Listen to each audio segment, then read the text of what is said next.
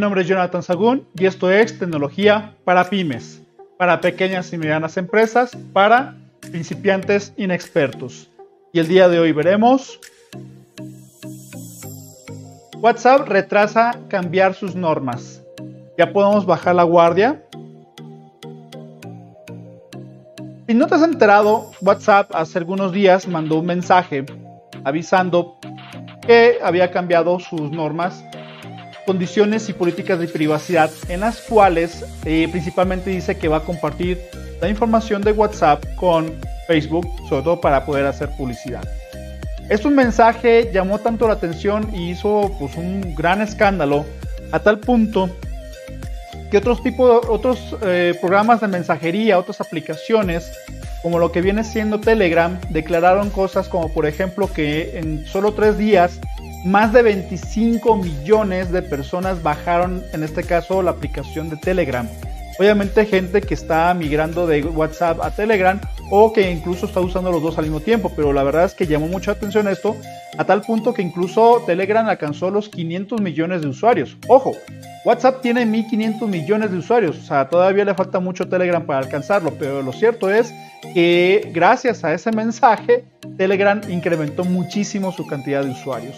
Al ver esta migración tan grande, WhatsApp se vio obligado a hacer un comunicado hace algunos días, hace pocos días, que dice lo siguiente, que este, los términos y condiciones que eh, podrán ser aceptados hasta el próximo 15 de mayo y no en febrero como originalmente se marcó. De hecho, el mensaje dice más o menos esto.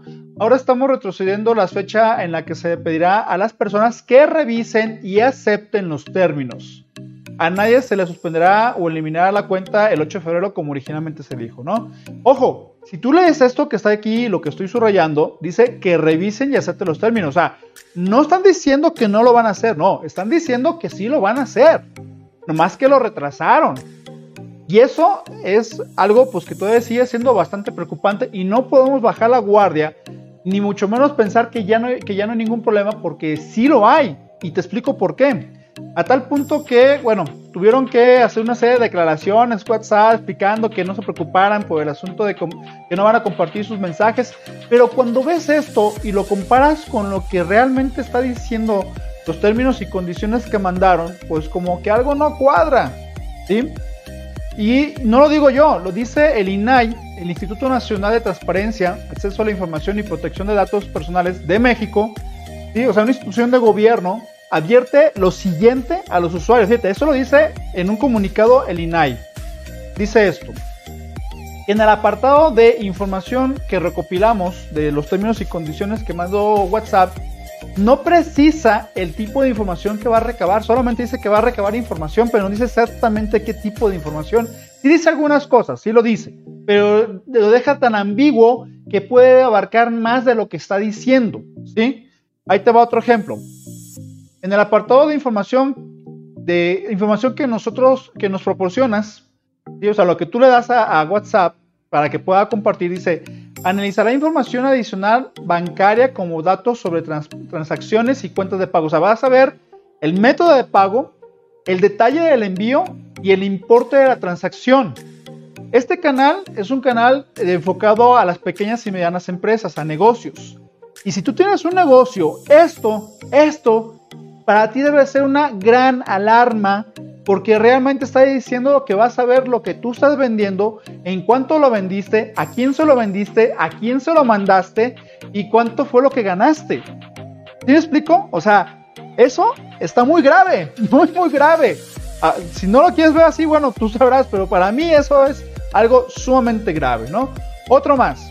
En el apartado de información de terceros dice recibe y comparte información con otras empresas pero al mismo tiempo no especifica, no define las medidas de seguridad para proteger tus datos, nomás dice que los va a proteger.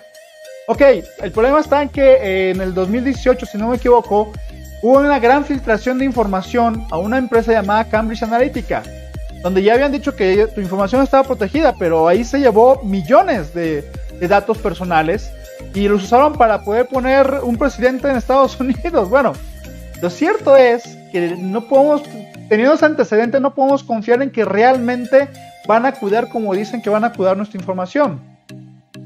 Y bueno, si seguimos leyendo, ojo, hasta aquí termina el comunicado de lo que dice el INAI. Lo que sigue es algo que yo encontré en lo que viene siendo los términos y condiciones que mandaron. Dice lo siguiente, recopilaremos información sobre la ubicación de tu dispositivo, o sea, vas a ver dónde está tu celular y si usas las funciones de ubicación y así como también compartes tu ubicación con alguien más, ¿de acuerdo? O sea, van a saber dónde estás, literalmente, están diciéndote, vamos a tomar esa información y lo vamos a saber. Y uno más, fíjate, en el apartado que dice cómo respondemos a solicitudes legales o evitamos daño, dicen que pueden acceder a la información que reciban, que tú que reciban a ti, ¿sí? Y conservarla durante un periodo extendido en caso de que esté sujeta a un requisito o a una obligación legal o a una investigación gubernamental e investigaciones relacionadas con posibles, bueno, fíjate, dice, e investigación gubernamental en pocas palabras. Si el gobierno le solicita información a WhatsApp, la va a entregar porque tú aceptaste los términos y condiciones que dicen explícitamente que van a entregarla. Y eso implica que puede ser Hacienda si así lo desea. Si Hacienda quiere saber con respecto a tus transacciones y le pide a WhatsApp, se las va a dar. Y lo peor de todo es que aquí dice acceder a la información. Ojo, no está diciendo que no va a acceder a tu mensaje, está diciendo información, o sea, ni siquiera especifica qué le llama información en este caso. O sea, sí puede hacer los mensajes, lo que aquí no dice que no puede serlo. Aunque hayan dicho anteriormente que no, lo cierto es que es tan ambiguo esto que legalmente hablando se puede interpretar de diferentes maneras como lo que te estoy diciendo. Está peligroso, amigos, está muy peligroso y quiero que esto se comparte y que se haga realmente mucho eco porque no se está compartiendo de manera adecuada, no se está dando esta información y creo que es algo muy importante. Y te recomiendo que si tienes muchas dudas con respecto a esto, realmente consideres cambiarte a otros medios de mensajería como lo que viene siendo Telegram, Signal, etcétera, etcétera. E incluso hice un video, esta es la portada de ese video que hice hace un par de días, lo puedes buscar en mis videos en el cual vas a encontrar otras opciones precisamente de mensajería y te digo los beneficios de esas y las comparativas entre ellas. Te recomiendo que lo veas. La verdad es que creo que es importante, sobre todo teniendo en cuenta esta información que te acabo de dar. Bueno amigos, por el día de hoy sería todo. Espero que les haya gustado. Solamente falta recordarles que este, si te gustó, por favor, comparte este video, regálame un like, no te cuesta nada, pero a mí me da muchísimo para que siga llegando esta información a muchísima más gente. Y recuérdate en mis redes sociales que me encuentras en Facebook como arroba tecnología pymes, en Instagram como arroba tecnología pymes también y en YouTube como Jonathan Sagún. Que tengan buen día. Saludos. Cuídense.